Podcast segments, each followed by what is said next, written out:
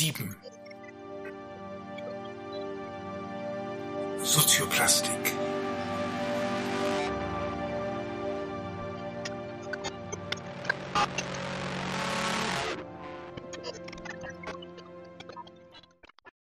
Von Louis Mumford stammt der Begriff der Megamaschine, den er vor allem am ägyptischen Gottkönigtum, namentlich aber am Pyramidenbau herausgearbeitet hat.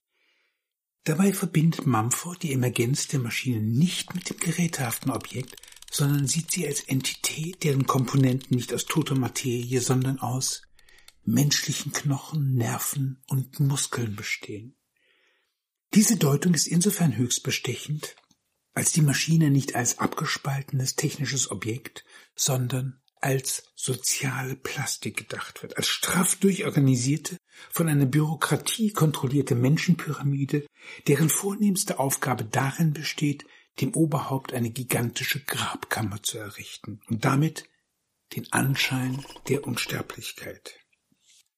Im Zentrum dieser Maschine herrscht der Pharao auf die gleiche Weise, wie es die ägyptische Religion von ihrem Gott Ptah zu berichten weiß.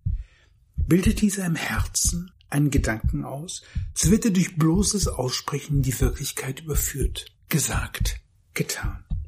So ist das Wort des Pharao Gesetz, sein Herz die treibende Kraft des sozialen Gebildes. Dass die ägyptische Megamaschine über den Einsatz menschlicher Organisation und Muskelkraft hinaus nur die primitivsten Werkzeuge, die schiefe Ebene und den Hebel nutzt, macht Mumfords Konzept umso glaubwürdiger. Hält es sich doch allein an das eingesetzte Menschenmaterial und damit an eine gesellschaftliche, symbolische Ordnung. Ob schon diese Maschine die ganze Gesellschaft umfasst, produziert sie in einem utilitaristischen, mehrwerterzeugenden Sinn eigentlich nichts. Eine utilitaristische Wertung setzt voraus, dass eine Maschine bloß existiert, weil sie die menschliche Arbeitskraft rationalisiert und einen verbesserten Kraft- oder Produktionsausstoß mit sich bringt. Der Ausstoß von Mumfords Megamaschine bezieht sich jedoch fast ausschließlich auf Formen, gesellschaftliche Organisation und Machtausübung. Sie stößt den Typ eines Arbeiters aus, der sich auf seine Muskelkraft und eine genau umgrenzte, repetitive Tätigkeit reduzieren lässt. Sie bringt eine Bürokratie hervor, die sie als geschmeidige und verlässliche Transmissionsriemen der Macht versteht.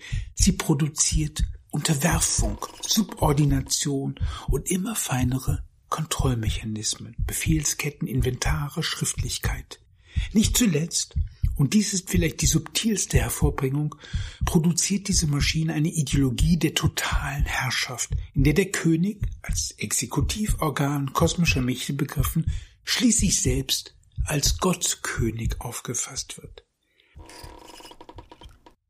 Insofern ist es durchaus nachvollziehbar, dass Mumford die Entstehung der Megamaschine mit den aufkommenden Himmelsgottheiten assoziiert, mit der Herrschaft über den Kalender, mit der Arithmetik, mit den Zeichen, der Schrift.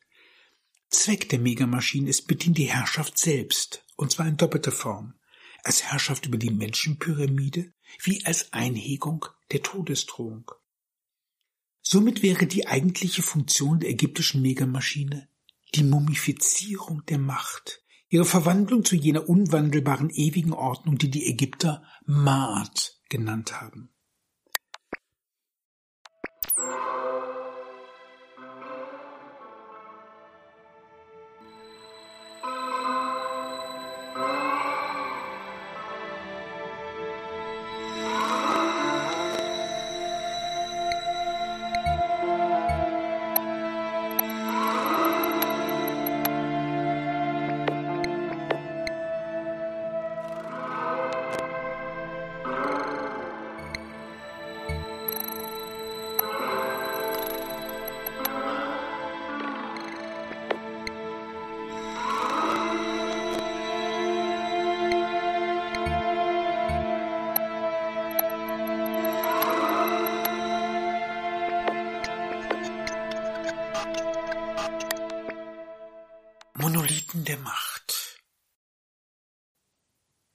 Maschine ist monolithisch. Sie läuft auf ein Triebwerk hinaus.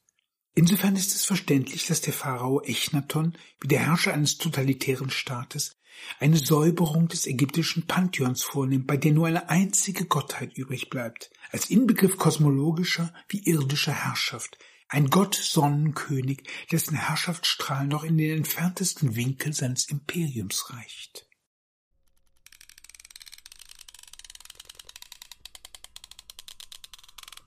Matrix man mag Mumfords Megamaschine ankreiden, dass sich ihr der Maschinenbegriff in eine rein symbolische Ordnung auflöst, mit gleichem Recht aber könnte man einen besonderen Erkenntnisgewinn darin sehen.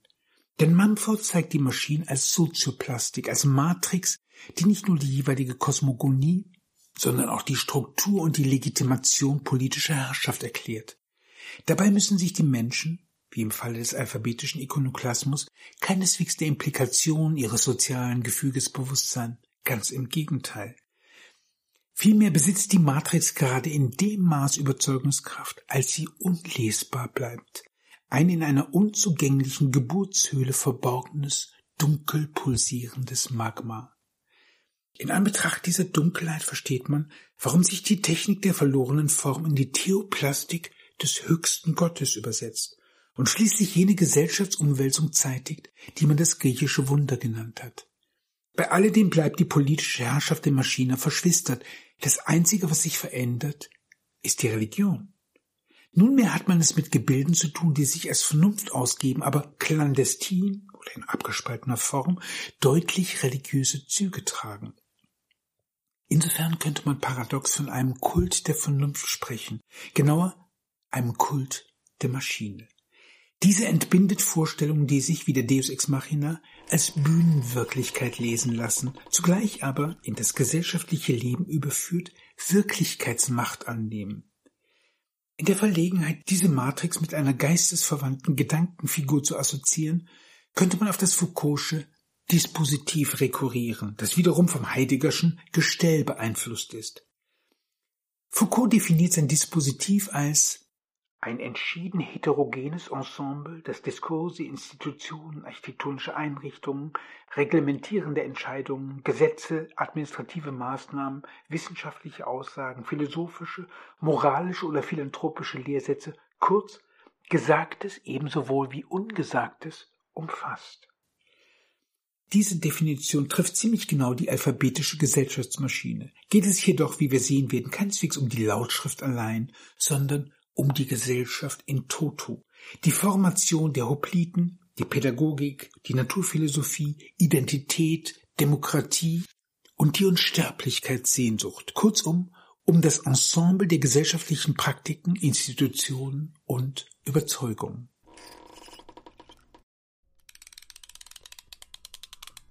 Der Unterschied? Während Dispositiv und Gestell auf Positivitäten abzielen, wohnt im Geist der Maschine nicht nur eine entbergende, sondern auch eine verhüllende Seite inne. Wenn man das Alphabet benutzen, muss man den Stier im Zeichen ausblenden.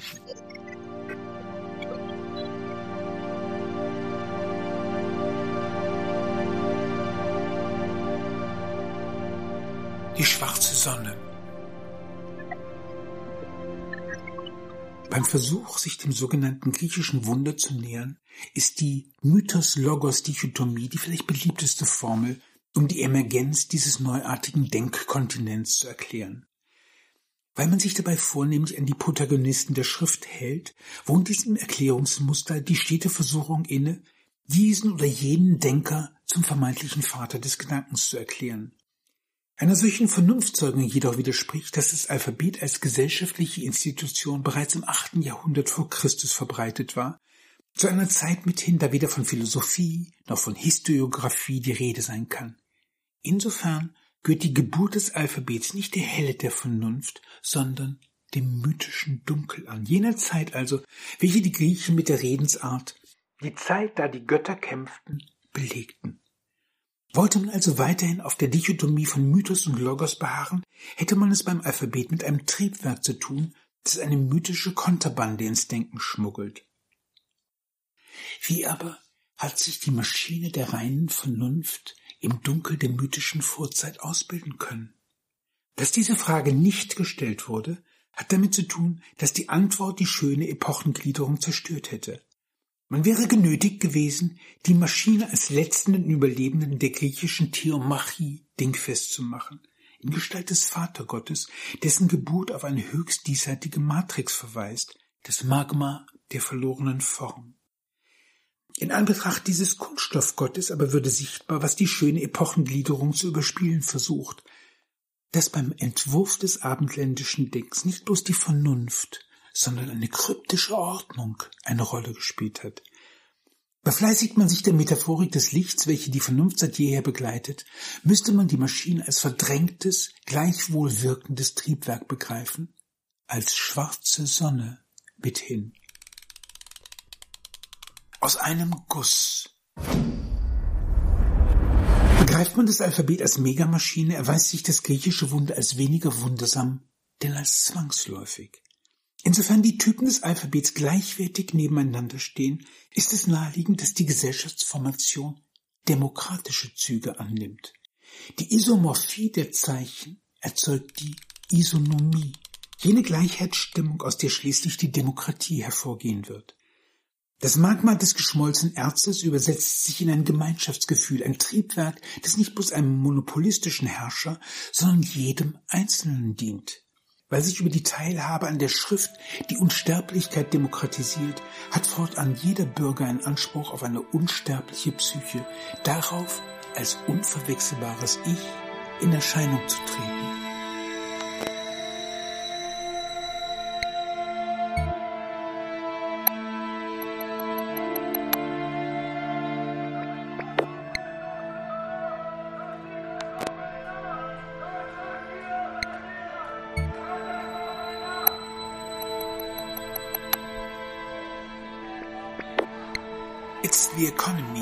Stupid.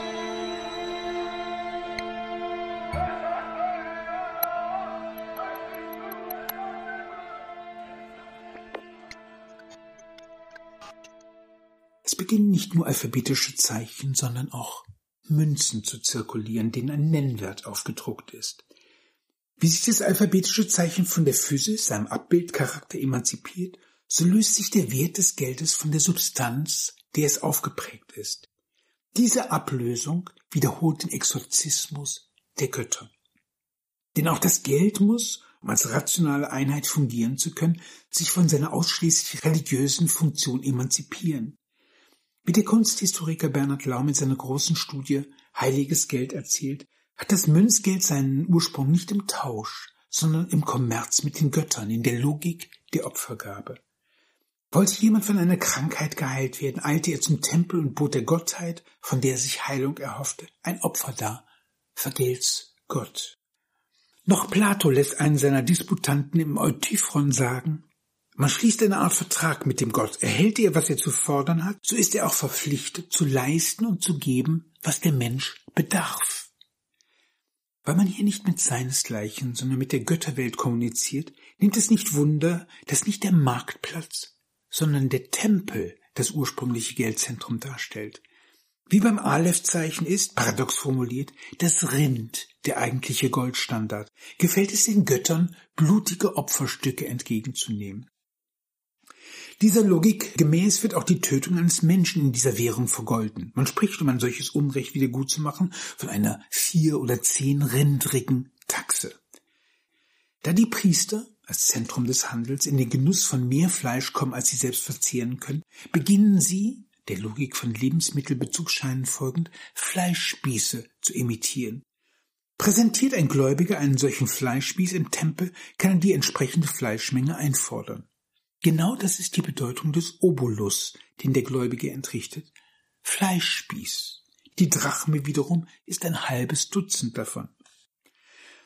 Auf diese Weise entsteht als Derivatbildung auch ein diesseitiger Markt. Im Verlauf der Alphabetisierung fällt die Unterscheidung des Opferwesens den Stadtstaaten zu. Hier kommt es schließlich zur Verwandlung der Oboloi und der Drachmen zu Münzen mit aufgedrucktem Nennwert. Während Tacitus im ersten Jahrhundert vor Christus berichtet, dass bei den Germanen Geldgeschäfte und Wucherzins unbekannte Dinge seien, hatte sich im antiken Griechenland die Geldwirtschaft bereits im siebten Jahrhundert vor Christus so weit ausgebreitet, dass ein Großteil der Bauern in einer Art Zinsknechtschaft lebte. Insofern ist die Rede vom Kreislauf der Zeichen keine Metapher, sondern ein Kennzeichen der politischen Ökonomie dieser Zeit.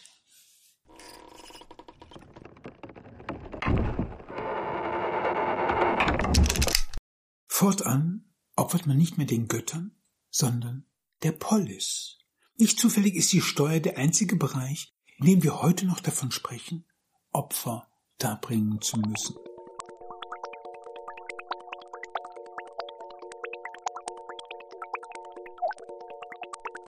Definitionsmacht. Der Nominalwert ist der Wert, den etwas dem Namen nach hat. Er liegt nicht mehr in der Sache selbst, sondern stellt eine Zuschreibung dar, die gedeckt wird durch die Autorität der Instanz, die die Münze imitiert, die Stadt, das Land, der Kaiser. Fortan besteht die Grundlage der Herrschaft darin, den Dingen einen Namen verleihen zu können.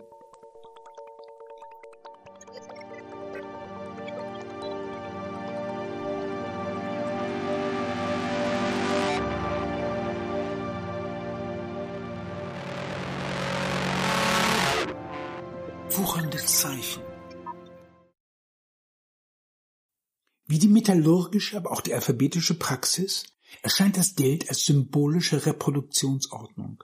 Im griechischen Toikein verbindet sich das Zeugen mit dem Zeichen, ebenso wie es mit dem Tokizein, das heißt Zinsen hervorbringen, in Verwandtschaft steht. Tokois ist gleich der Vater, Erzeuger, Tokos, das Gebären, die Geburt.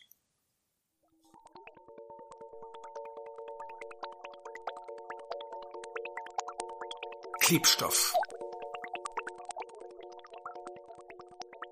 Mit der Maschine geht der ehedem im Mythos aufgehobene soziale Klebstoff auf die Schrift und das Geld über. Nunmehr werden die Alphabetschützen im pädagogischen Eros zu Hoplitenformationen aggregiert, steht ein Typ für den anderen ein. Es formieren sich soziale Plastiken, die durch die Buchstaben des Gesetzes, Erzählungen und Philosopheme miteinander verbunden sind. Insofern nimmt es nicht Wunder, dass dem Mythos der Maschine, neben rationalen Begleiterscheinungen wie Demokratie, Naturwissenschaft etc., vor allem Schriftreligionen entspringen, Glaubensvorstellungen, in denen das fruchtbare Magma und die Ewigkeit des zeugenden Buchstabens pulsiert.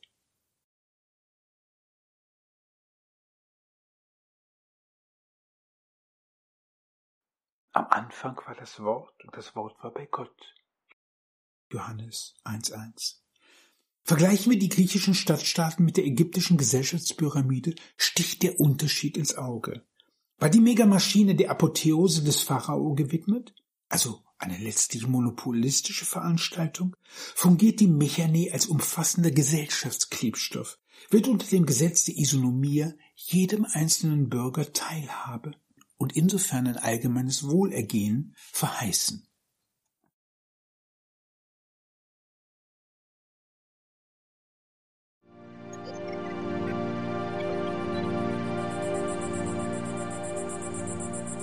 Von der Beliebigkeit. Wie die Kämpfer im Mythos sich zu Vögeln verwandeln und auf diese Weise von der Ewigkeit des Gottes kosten, kommt unversehens eine imaginäre Größe ins Spiel, Einbildungskraft. Verglichen mit der Bemeisterung der Materie ist die Formgebung ein sehr viel weiteres Feld, denn hier tut sich ein geradezu uferloser Möglichkeitsraum auf. Insofern ist es kein Zufall, dass man dieser Kraft die größte Wertschätzung beimisst. So nennt Aristoteles die Münze Nomisma und erklärt dies damit, dass sie deshalb so heiße, weil man den Wert einer Münze nach Belieben festlegen könnte. Denken die Griechen den Nomos noch als göttliches Gesetz, so wissen sie doch insgeheim, dass sie ihn sich selber besorgt haben. Damit aber wird das Thetische als Architektur des Vergessens zum Prinzip. Sag eine beliebige Zahl.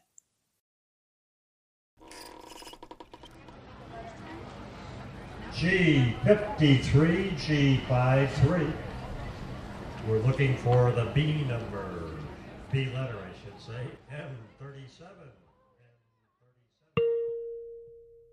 Geprägte Freiheit.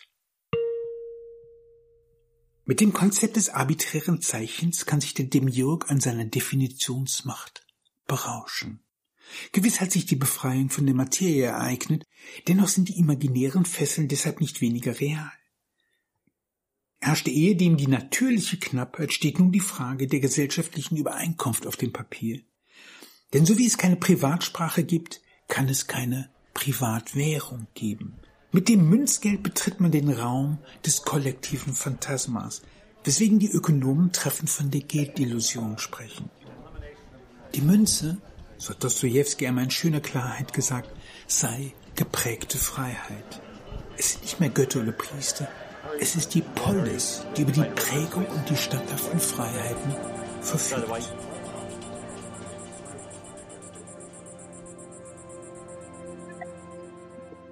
Bild und Zahl, Alphabet und Geld, die beiden Seiten der Münze. Antilochos von 680 bis 645 vor Christus, als Poet ein Pionier des Gefühls und der individuellen Empfindung, war von Beruf Söldner.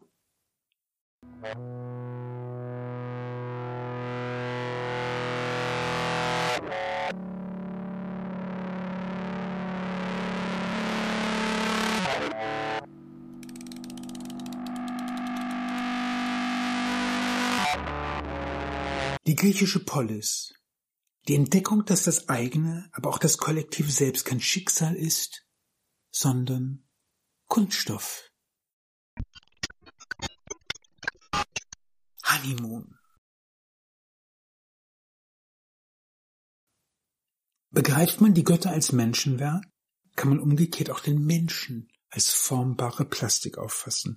Wachs, das in den Händen eines geübten Menschenbildners eine bestimmte Form erhält. Ist uns derlei als pädagogischer Eros geläufig, so geht diese Praxis dem Institut des Gymnasion voraus, ja weist in jene Sphäre der kriegerischen Abhärtungslogik zurück, die man im Sinne der metallurgischen Logik als zweite künstliche Geburt lesen kann. Eines der frühesten Rituale, die sich im Zeichen der hoplitischen Revolution herausbilden, ja ihr vorausgehen, ist die Initiation des jungen Kriegers, wie sie bei den Doren üblich war. Da macht der ältere Krieger der Familie des Epheben seine Aufwartung, übergibt ein Rind und bittet um die Erlaubnis, den Knaben zu entführen. Nach der Entführung wird der Knabe in ein Versteck verbracht und in die Mysterien eingewiesen, was auch immer das heißen mag. Anschließend kommt er reich beschenkt, zumindest aber mit einer Rüstung, einem Becher und einem Rind versehen, als vollwertiger Krieger wieder zurück. Über das Rind, das zugleich Zeus Opfer ist, macht sich die Familie her, dem Knaben bleibt die Auszeichnung, seinem Liebhaber beigewohnt zu haben und die Erlaubnis, bei den Chören und Wettkämpfen einen bestimmten Ehrenplatz einzunehmen. Was aber passiert in der Höhle, in die der ältere Liebhaber seinen Knaben entführt?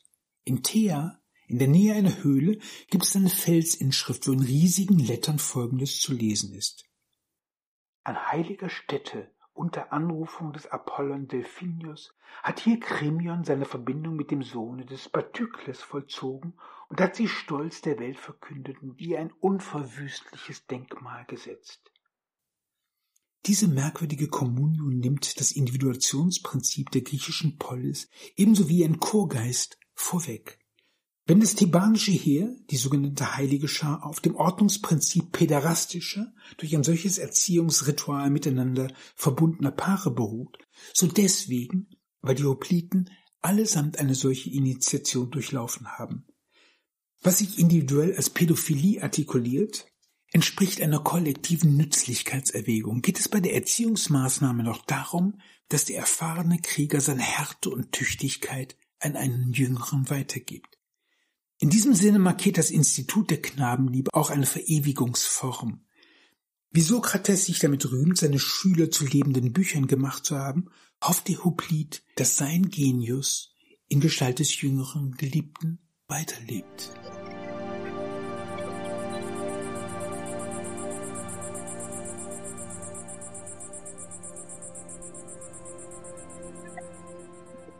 Chorgeist die Hoplitenschar stellt ein Novum dar, dass die Griechen im Militärischen auf die gleiche Art und Weise von den sogenannten Barbaren abhebt, wie dies Alphabet und Münze im zivilen Bereich tun.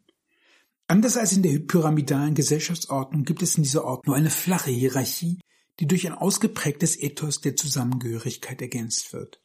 Während in der archaischen Zeit der Zweikampf vorherrschte, marschieren die Hopliten im Gleichschritt und in geschlossener Formation, wie ein Mann. Gewappnet mit bronzenem Brustharnisch, Beinschienen, einem Helm und einem hölzernen Schild. Im Kampf schützt der Schild des Hopliten nicht den eigenen Körper, sondern den seines Nebenmannes, was, bedenkt man, dass der Speer des Gegners auf das Gemächt zielt, die Nächstenliebe zur Pflicht macht. Demgemäß wäre die Psychologie dieser Bruderschaft plausibler erklärt, wenn man sich die am Alphabet erarbeiteten Denkfiguren als Körper und Persönlichkeitsideale denkt. Die Isomorphie der Typen wird gleichsam zur sozialen Homogenisierungsleistung, zum Ideal, in dem sich einerseits die Plastizität der menschlichen Natur, andererseits die Gleichheitsvorstellung des Kriegers abbildet, homogen, ebenbürtig zu sein. Mag dies seine Eigenwertigkeit relativieren, wird der Verlust durch ein Mehr an Gemeinschaftsgefühl kompensiert, dass man in der Bruderschaft zu einem höheren Wesen verschmilzt.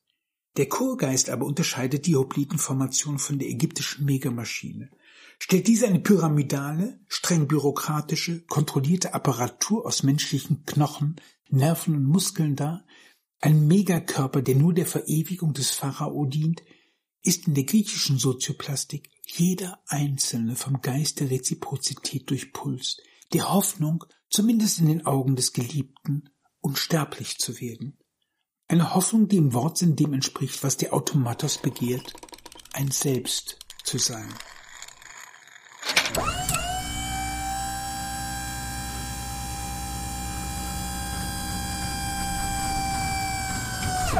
Vom Schmelztiegel. Dass die neue Sozioplastik sich als kulturelle Einheit begreift, wird in der unversöhnlichen Härte deutlich, mit der sich die Hellenen gegen die nicht alphabetisierten Barbaren abgrenzen. Zwar kennen auch die Stadtstaaten agonale Rivalitäten, aber diese lassen sich einer höheren Ordnung zuliebe zurückstellen. Folglich stellen die Kriegsparteien während der Olympischen Spiele all ihre Kampfhandlungen ein. Aber was ist diese höhere Ordnung anders als das Magma der Maschine, jener Schmelz der hellenischen Identität, welcher klar macht, dass man von der gleichen Art ist. Konstruktion der Barbarei. In dem Maße, in dem sich das alphabetische Dispositiv der Gesellschaft einschreibt, verfinstert sich das Bild des Barbaren. Er wird zum dunklen Schatten, zum wesensfremden Antagonisten.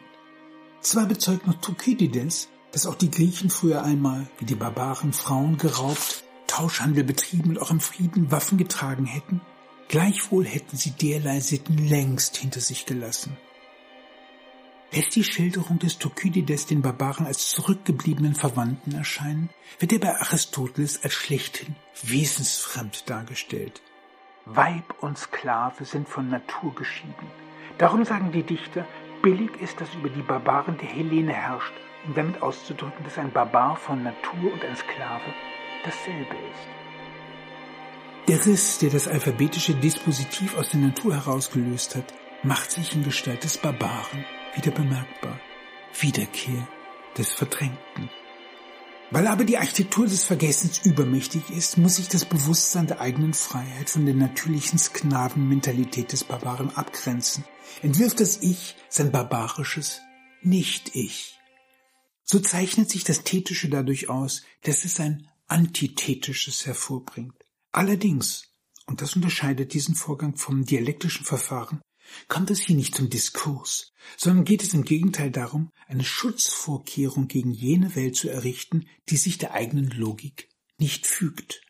Insofern genügt sich die symbolische Reproduktionsordnung nicht, geht Identität stets mit der Alterität schwanger, ist der Barbar im Außen das abgespaltene Symptom der Kultur, wird diese Rolle im Innern dem Sklaven und der Frau zugedacht.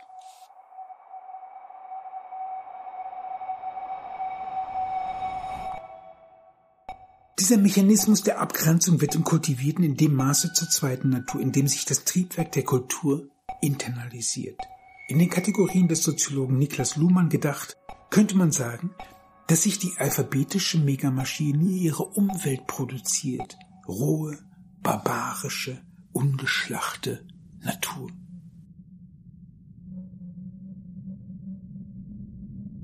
Versprechen der Freiheit.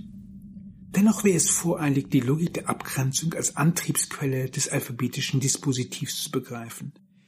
Denn im Begehren nach Identität überwiegt noch immer das Freiheitsversprechen der verlorenen Form, die Möglichkeit der knetbaren Masse diese oder jene, ja überhaupt eine beliebige Form zu geben.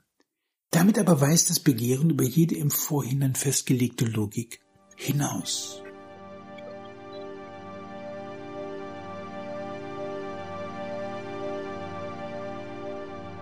Neue Weltordnung. In dem Maß, in dem die Zeichen zirkulieren, entsteht ein Gesellschaftskreislauf, der sich der kosmologischen Ordnung entzieht.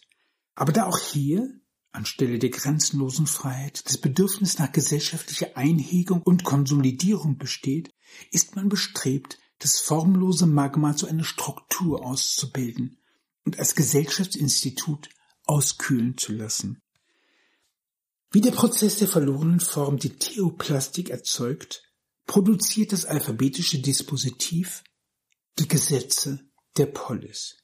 Dazu jedoch bedarf es der Mitwirkung einer Göttin, genauer der Maschine, dieselbige an den Ort der Handlung verfrachtet.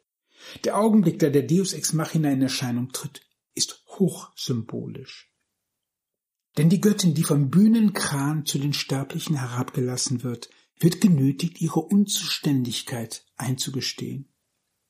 Die Sache ist so schwierig, als dass ein Sterblicher allein es wagen könnte, hier zu richten. Nicht einmal mir ist es erlaubt, einen Mordfall zu entscheiden, der solche Befleckung bedeutet. Tatsächlich versetzt die Lösung, zu der sich die Göttin bequemt, in Erstaunen. Denn Athene setzt ein Gericht aus menschlichen Richtern ein und etabliert eine Satzung, die für alle Zeiten gelten soll.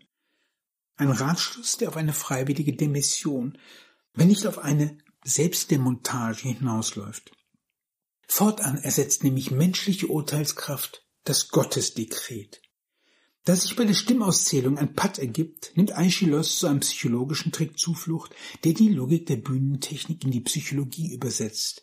Denn er lässt Athenes Stimme den Ausschlag geben, nur dass sie diese Entscheidung in menschlicher Gestalt fällt. Hier, diesen Stimmstein gebe ich Orestes, denn keine Mutter hat mich geboren. Ich liebe das Männliche in allen Dingen nur zur Ehe bin ich nicht bereit.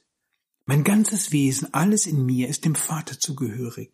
So kann für mich das Los der Frau nicht schwerer wiegen, die ihren Mann erschlug, dem Bewahrer des Hauses. Das Vergehen des Orest, das wird hier deutlich, ist nur ein Vorwand, ein Präzedenzfall, bei dem weniger das Vergehen des Muttermordes als vielmehr die Frage des Rechtes verhandelt wird.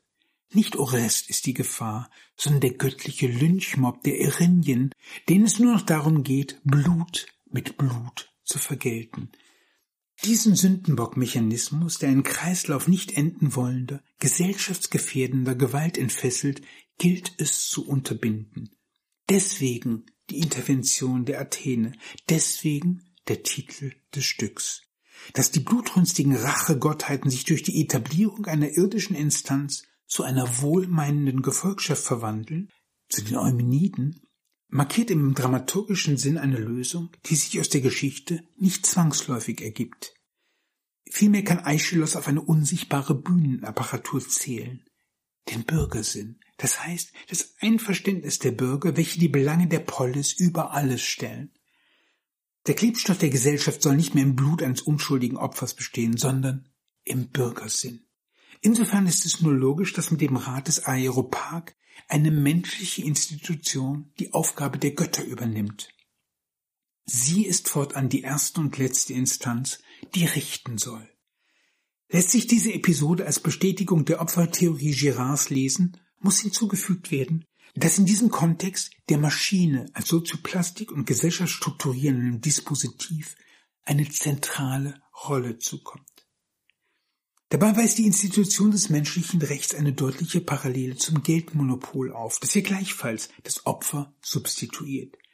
Wenn schon in der Mitte des sechsten Jahrhunderts vor Christus in Athen Münzen kursieren, seit dem Jahr 500 die Tetradrachme, der das Porträt der Athene aufgeprägt war, ist dies ein Beleg dafür, dass der Gesellschaftsklebstoff nicht mehr im Blut und im Opferkult, sondern im Münzgeld und in der allgemeinen Literalität besteht. Als Aeschylos Eumeniden im Jahr 458 vor Christus uraufgeführt werden, war die athenische Drachme zu einem Zahlungsmittel geworden, das weit über die Stadtgrenzen hinaus Verwendung gefunden hatte, wie eine stehende Redewendung besagte, nach der ein Dichter mit seiner Zunge Wörter präge, welche dem Ruhm der Stadt dienen sollten.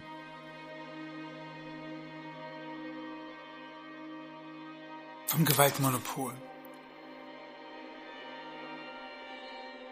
Dass die Polis eine Institution einsetzt, die das Geschäft der Götter übernimmt, markiert eine historische Kontingenz, die für sich genommen wie ein Wunder wirkt, im Kontext der Longue Durée jedoch einer tiefen Zwangsläufigkeit folgt. Denn mit Alphabetisierung, Monetarisierung und Rechtschreibung hat sich ein neuer Gesellschaftsklebstoff etabliert, der wie der Bürgersinn der Hopliten sich nicht mehr dem Kultus, sondern der Reziprozität verdankt. Zudem hat sich die Einsicht verbreitet, dass der Mensch ein formbares Wesen ist, Wachs in den Händen seiner Erzieher.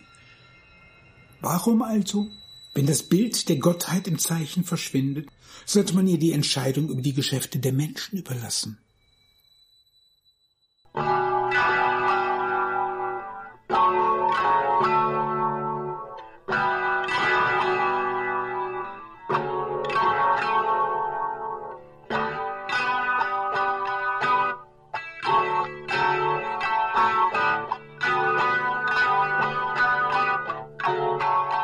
Götteraustreibung.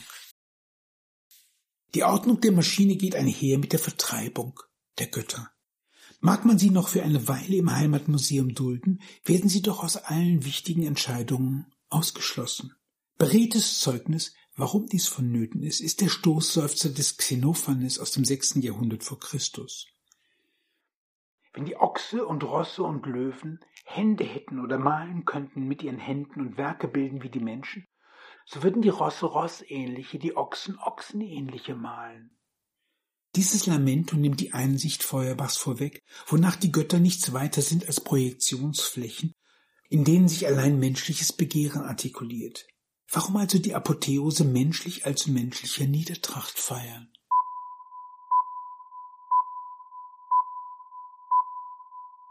Tat ohne Täter. Wird die Polis in der Gottesausnüchterung zur ersten und letzten Instanz, verdankt sie ihr Entstehen einer Gesellschaftsmaschine, die in diesem Prozess merkwürdig unterbelichtet bleibt. So hat die Maschine die Menschen zwar von den Göttern befreit, tritt aber selbst nur hinterrücks als Bühnentrick in Erscheinung. Ein Paradox, das in der rätselhaften Gestalt des Demiurgen fortlebt, der dem Demos ein Werk, Ergos, hinterlässt. Denn mit ihm kommt jene prometheische Scham in die Welt, wie sie Günther Anders beschrieben hat.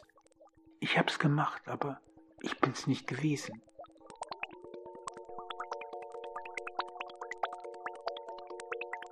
Patricks. Haben wir die Ordnung der Maschine bislang als Gesellschaftsmatrix tituliert, wäre dies insofern zu korrigieren, als in Anbetracht der ostentativen männlichen Sicht vielmehr von einer Patrix die Rede sein sollte. Zwar muss man deswegen nicht gleich eine vormalige Gynokratie, ein Mutterrecht im Sinne Bachofens ansetzen, dennoch ist unbestreitbar, dass die Veränderung der Reproduktionsordnung hin zu einer Vergeistigung ein offen patriarchalisches Denken bedient. Die zweifach geborenen Götter, Athene und Dionysos sind Zeugen dieser Verschiebung, ebenso wie die hoplitische Pädophilie, die spartanischen Aufzuchts- und Ertüchtigungstechniken, welche in strenger Geschlechtertrennung den Frauen Mutterschaft, den Männern den Kriegsdienst verordnen. Dass die athenische Verfassung Frauen mit Öken und Sklaven vom Bürgerrecht ausschließt, zeigt, dass der freie Mensch ausschließlich als männlich gedacht wird. Demgemäß ließe sich das griechische Denken als eine Art Philosophie begreifen. Es ist kein Zufall, dass die Einwohner Athens ihre Häuser mit einem itiphallischen Hermes ausstatten, Folgerichtig lehrt Altmaier, dass auch der Same im Gehirn gebildet werde.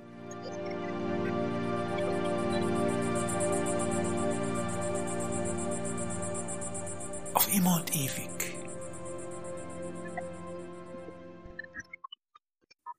Mit der Satzung des Areopag, der, wie es da heißt, für alle Zeiten gelten soll, wird der Ehe dem nur dem Pharao vorbehaltene Ewigkeitsanspruch zur Sache der Gemeinschaft. Fortan befinden die Bürger der Stadt den Gesetzen gemäß über Leben und Tod. Mit dieser Institution wird jenes Menschenopfer aus der Gesellschaft verbannt, das den Städten der archaischen Periode noch in der Gestalt des Pharmakos vertraut war, als jener Bedauernswerte, der in Zeiten guter Konjunktur von der Gemeinschaft beköstigt, im Falle von Seuchen, Hungersnöten oder drohenden Kriegen aber als Sündenbock hingerichtet wird. Wie sich die Rachegöttinnen zu Wohlmeinenden wandeln, macht das Menschenopfer der Pharmazie, dem Gesellschaftsheilmittel Platz. Abermals ist es das Geld, das die Logik dieser wundersamen Verwandlung erklärt. Denn als Steuer lässt sich der Tod in kleiner kollektiver Münze heimzahlen. Gibt es keine Notwendigkeit mehr, dass ein Einzelner für die Gemeinschaft bezahlt. Insofern bewirkt das Magma eine Kultivierung. Wie haben wir das Labyrinth, den Möglichkeitsraum der universalen Maschinen charakterisiert? Als ein Ort des Todes, ein Ort der Wiedergeburt.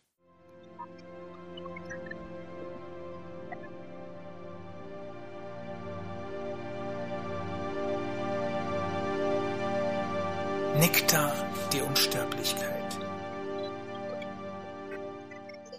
Wenn der vornehmste Sinn der Mumfordschen Megamaschinen der Stiftung der Unsterblichkeit liegt, lässt sich behaupten, dass das Alphabet so etwas wie eine nach innen gewendete, dezentrierte Megamaschine darstellt.